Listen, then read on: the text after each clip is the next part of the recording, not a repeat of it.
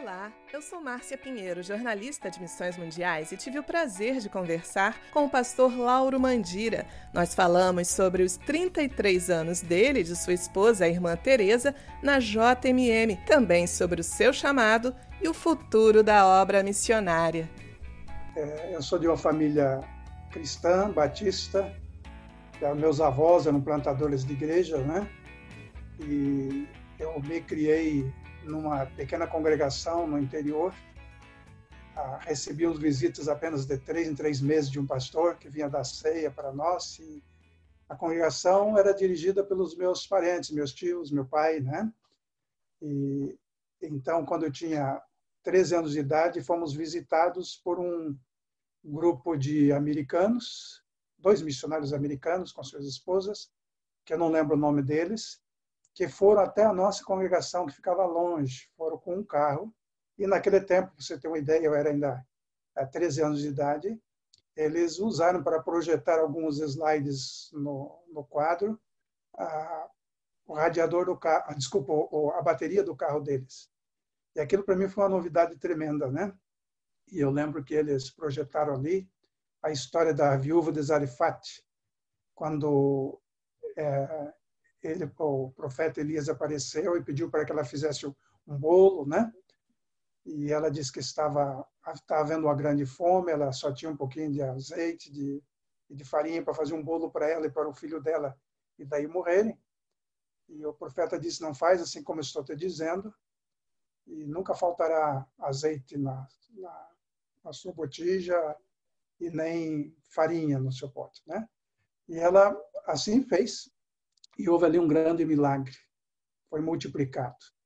E ela fez o bolo para ela, para o profeta e para ela e por filho, e viveram muitos anos. Só que depois da história, a história sendo contada, o, o filho daquela mulher morreu, um filho único. E ela correu para o profeta desesperada, né? Porque aquilo tinha acontecido com ela, seu único filho. E o profeta então orou por aquela criança e a criança ressuscitou. E ela então vira-se para ele e diz: Agora eu sei que tu és homem de Deus, porque a palavra de Deus na tua boca é a verdade. E aquela palavra tocou profundamente meu coração. E eu me converti naquele dia, de fato, né? E guardei aquilo no coração. Fui batizado no final daquele ano. Na, fui a, caminhei acho que uns 15 quilômetros a pé para ir até uma outra igreja onde fui batizado, outra igreja batista. E depois é, quando eu tinha 16 anos de idade, aqueles mesmos missionários voltaram à região, numa outra igreja, e eu fui assistir o culto, e eles fizeram um apelo missionário. Porque desde que eu me converti, eu sentia no coração o desejo de falar da palavra de Deus, porque eu aprendi que a palavra de Deus na nossa boca é a verdade. Então eu tinha isso no meu coração e até dirigia cultos, já com 13, 14 anos de idade, dirigia cultos na minha igreja. E lá nesse novo encontro eu me, me é, confirmei o meu chamado. E daí fui à frente, eu tinha 16 anos de idade. E com 17 anos eu ingressei no chamado Instituto Bíblico Batista Abediter, aqui em Curitiba, vindo do interior, sem nenhum recurso, sem nenhuma condição, mas entrei ali para estudar, né?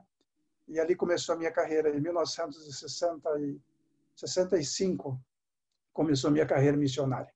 Nunca saiu do meu coração aquele desejo de servir a Deus.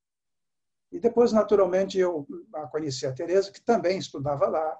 Nos casamos, tentei me desviar fazendo outra coisa, fiz vestibular para direito, mas nada me realizava. Voltava sempre aquela mesma palavra no meu coração, a palavra de Deus na tua boca é a verdade. E daí então, a partir daí eu entendi que realmente Deus estava me chamando para o ministério, que não adiantava eu querer me desviar para outro caminho. E assim então nós decidimos ir para o Seminário do Sul, em 1975, nós ingressamos no seminário no Rio de Janeiro. E a conversão e o chamado, eles foram em qual cidade, qual ano, pastor? Olha, o local foi acho que em 62, se não me engano. O local era, eu estava com 13 anos, é. O local era uma, um povoado chamado Itapitangui, perto de, de Cananéia, no estado de São Paulo depois a confirmação do meu, a minha conversão, né, que aconteceu em Itapitangui. Ah, depois a minha, o meu chamado missionário, a confirmação do meu chamado foi em Pariquera Sul, ali no estado de São Paulo também.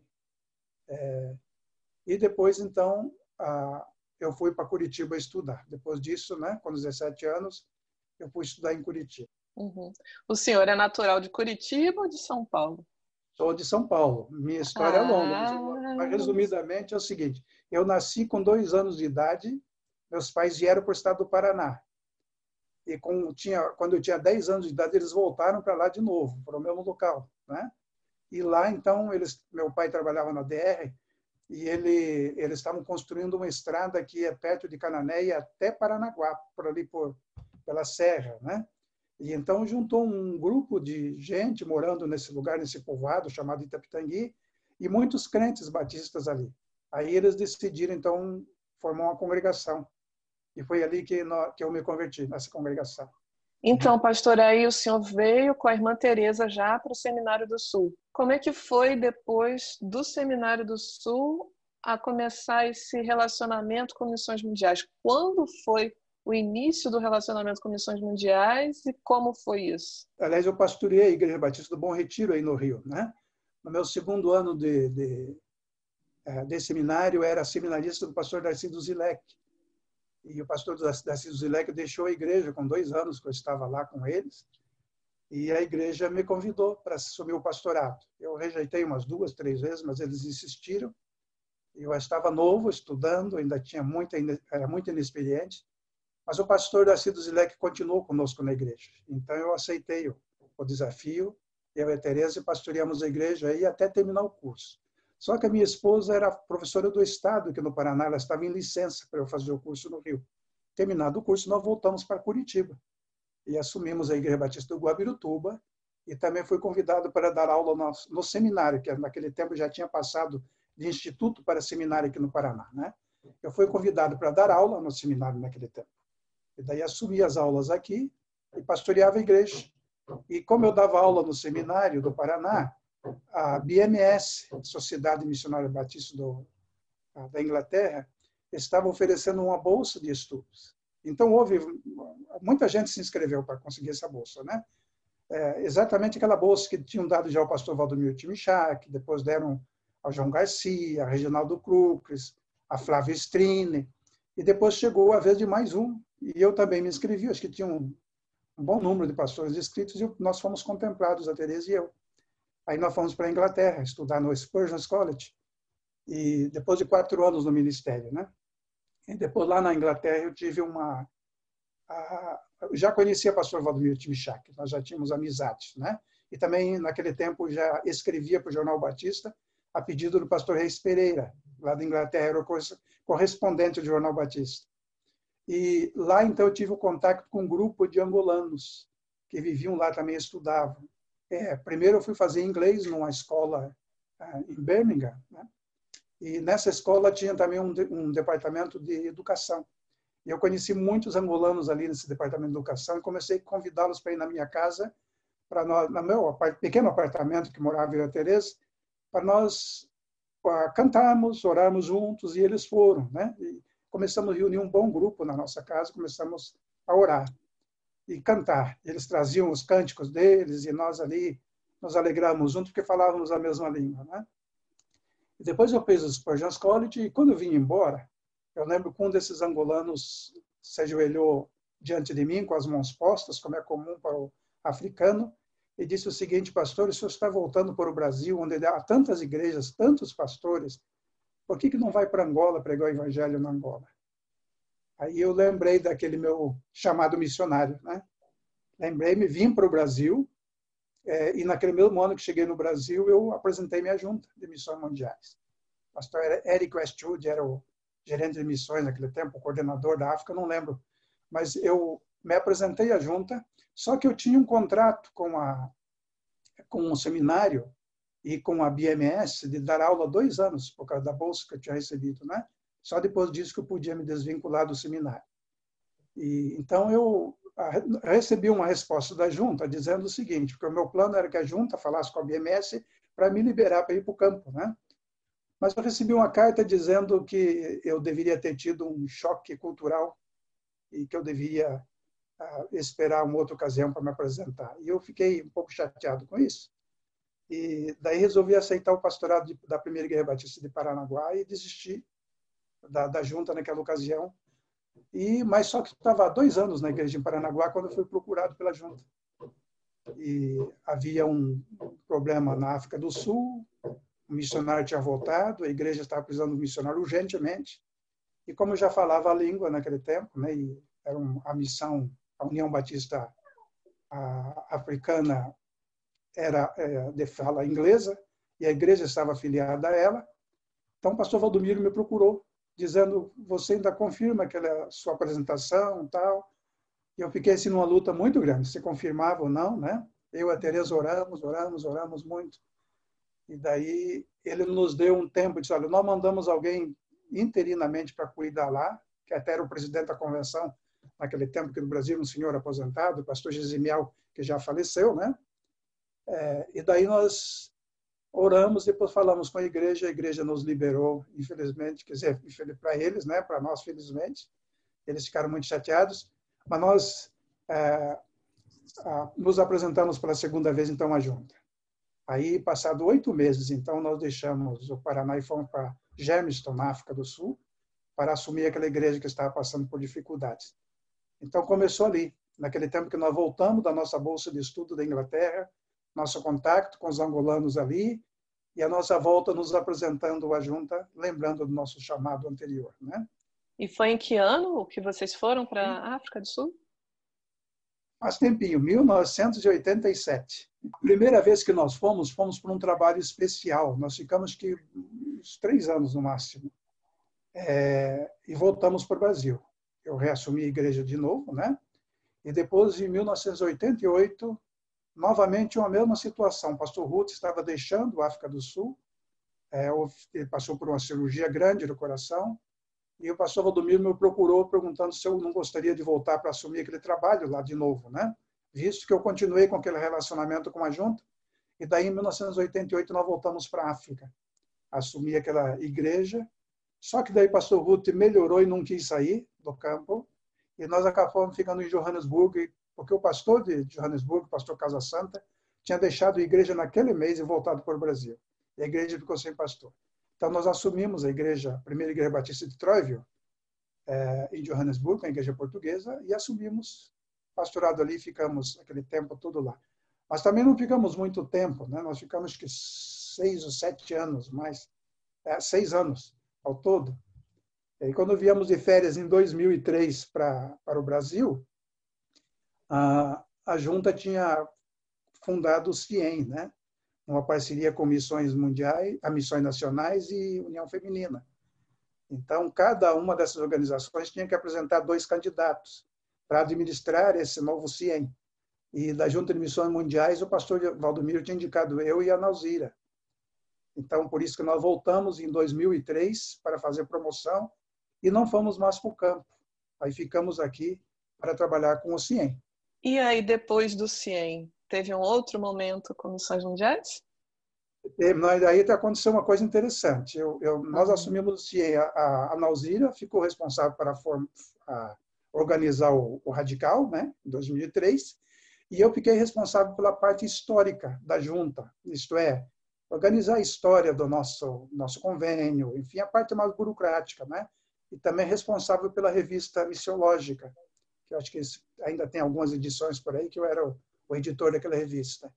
Então, é, mas eu fiquei dois meses no CIE em tempo integral, só dois meses. Pastor Valdomiro um dia me procurou e disse: Olha, nós estamos sem coordenador para a África. Eu queria pedir para o irmão que desse só meio expediente no CIEM e outro meio expediente na junta, para então eu, a, você coordenar o trabalho da África. E assim eu fiz.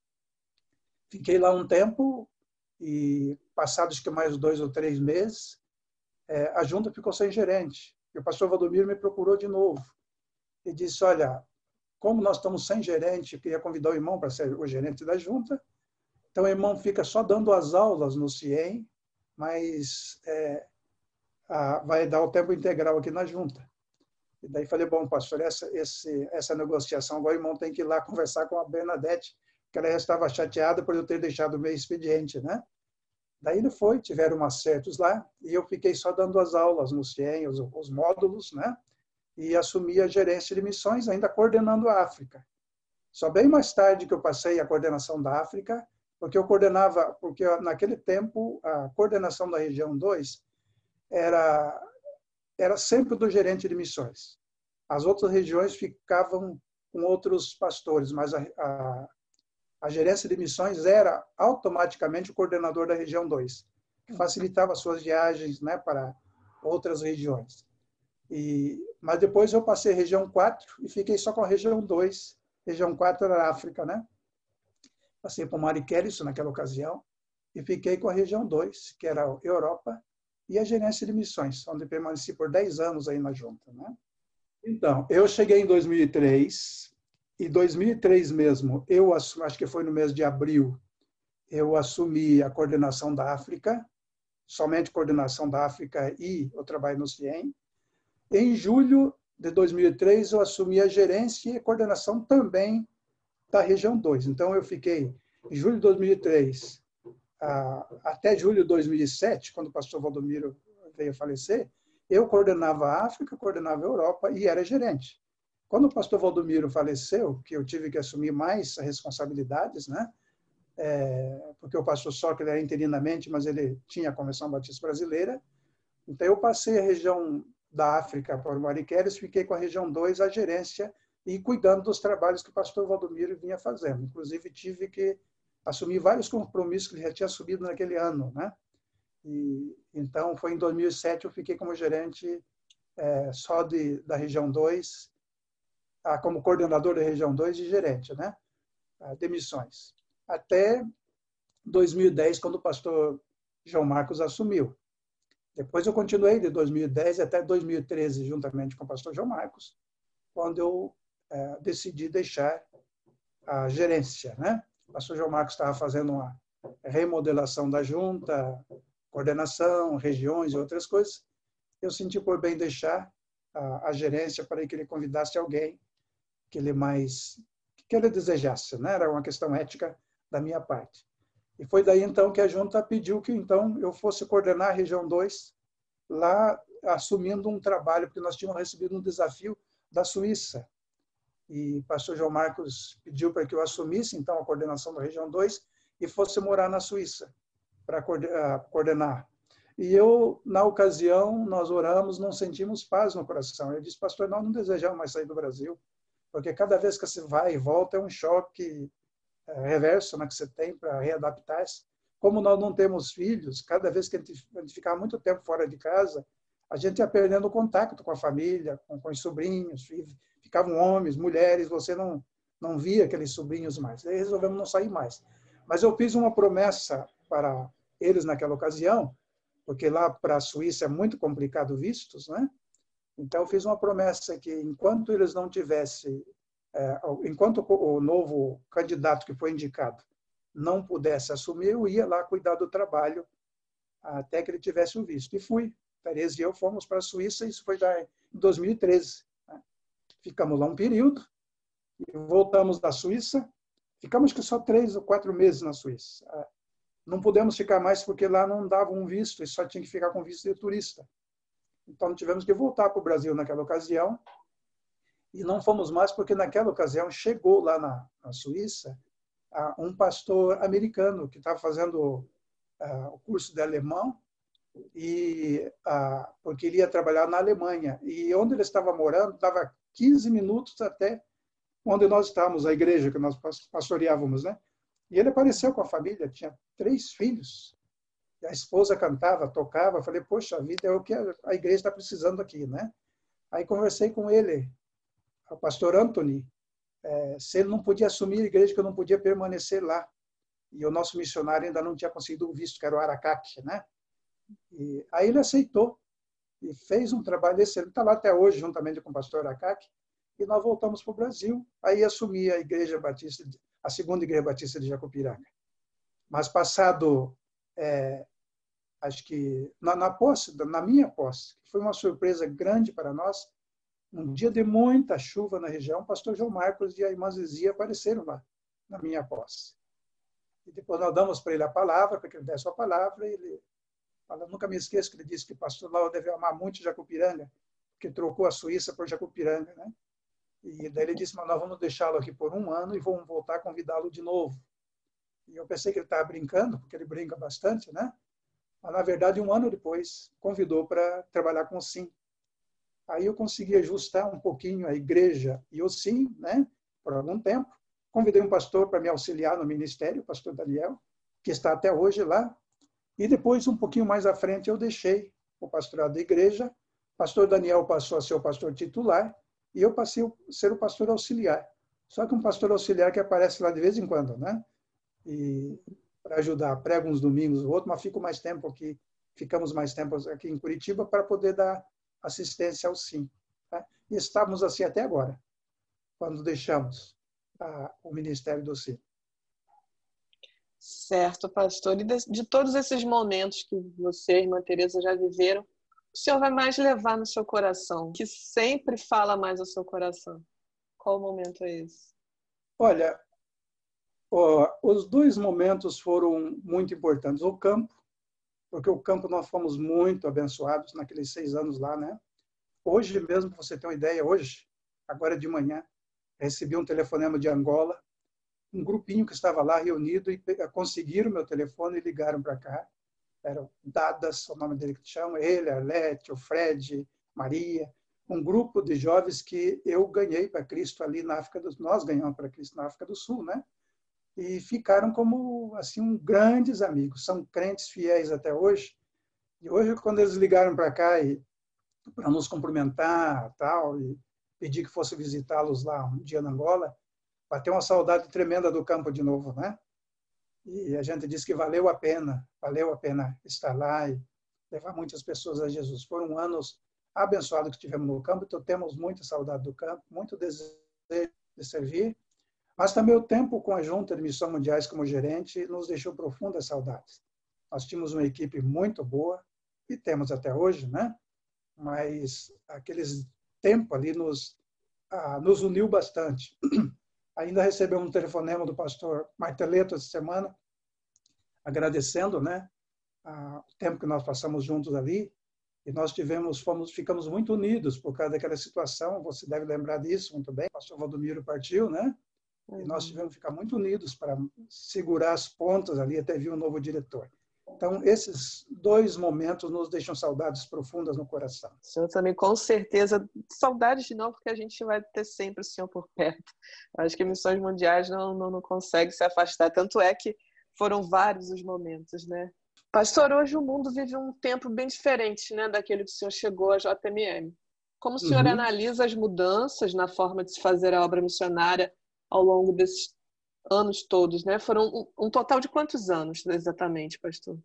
Olha, de, 2080, de 1987 até agora, dá 33 anos, né?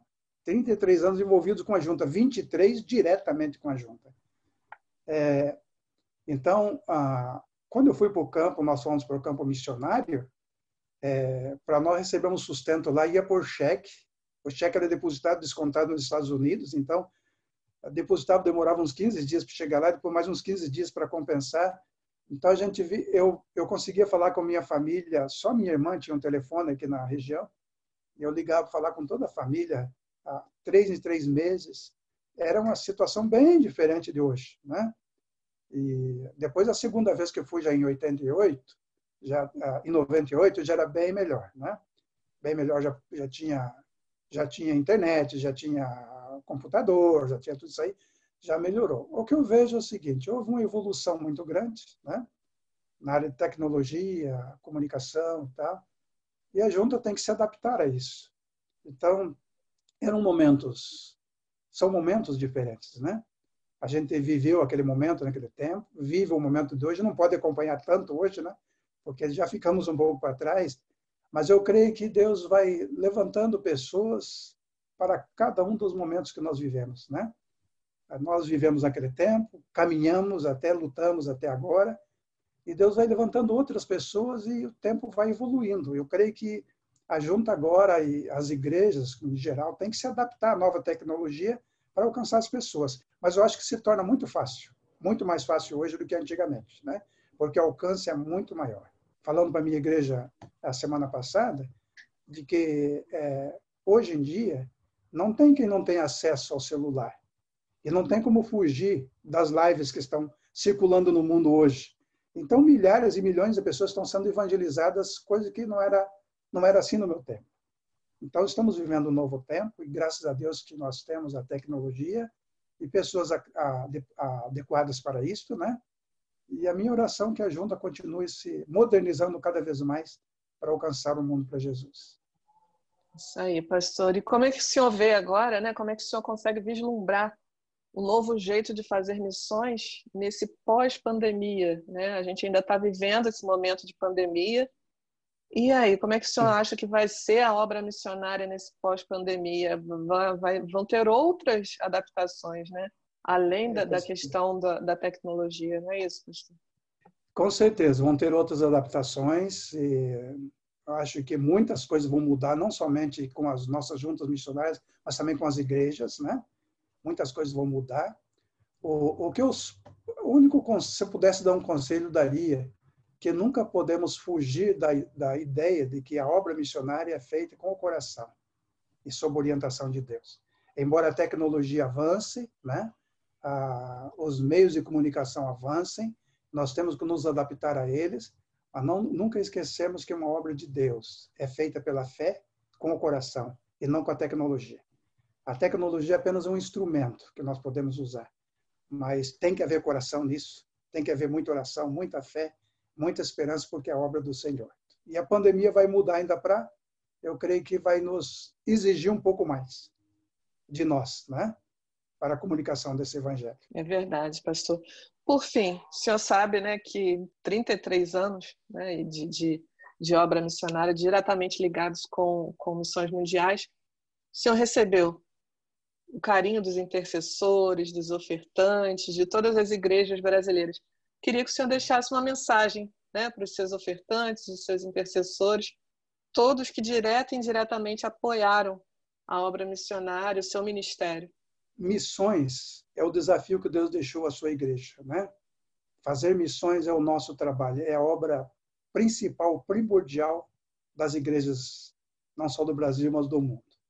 Então, o, o que eu posso dizer é o seguinte, é que nós nunca podemos é, deixar de fazer isso, porque é uma ordem de Deus. Eu lembro que quando Jesus disse aos seus discípulos, ide, fazer discípulos de todas as nações, aquilo estava muito vivo no coração deles, de maneira que eles foram mesmo, né? se espalharam pelo mundo naquele tempo, pregando o evangelho, porque era uma ordem de Jesus.